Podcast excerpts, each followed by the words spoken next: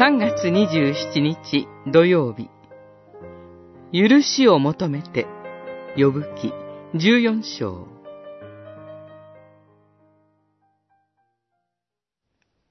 呼んでください。私はお答えします。御手の技である私を尋ね求めてください。14章15節ヨブは、御手の技である私と言いました。神が愛の御手で形作ってくださった私であることを思い出しているのです。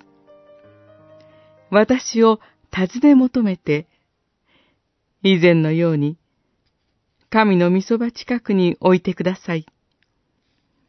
私の罪を袋の中に封じ込め、私の悪を塗り隠してください、と、罪の許しを願っています。神の命と、恵みの約束のうちに、神との親しい交わりを回復したいのです。明日から受難週に入ります。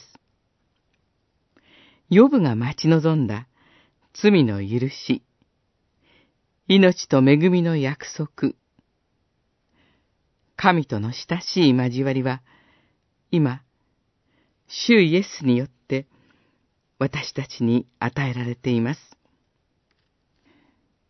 天地創造の前に、神は私たちを愛して、ご自分の前で聖なるもの、汚れのないものにしようと、キリストにおいてお選びになりました。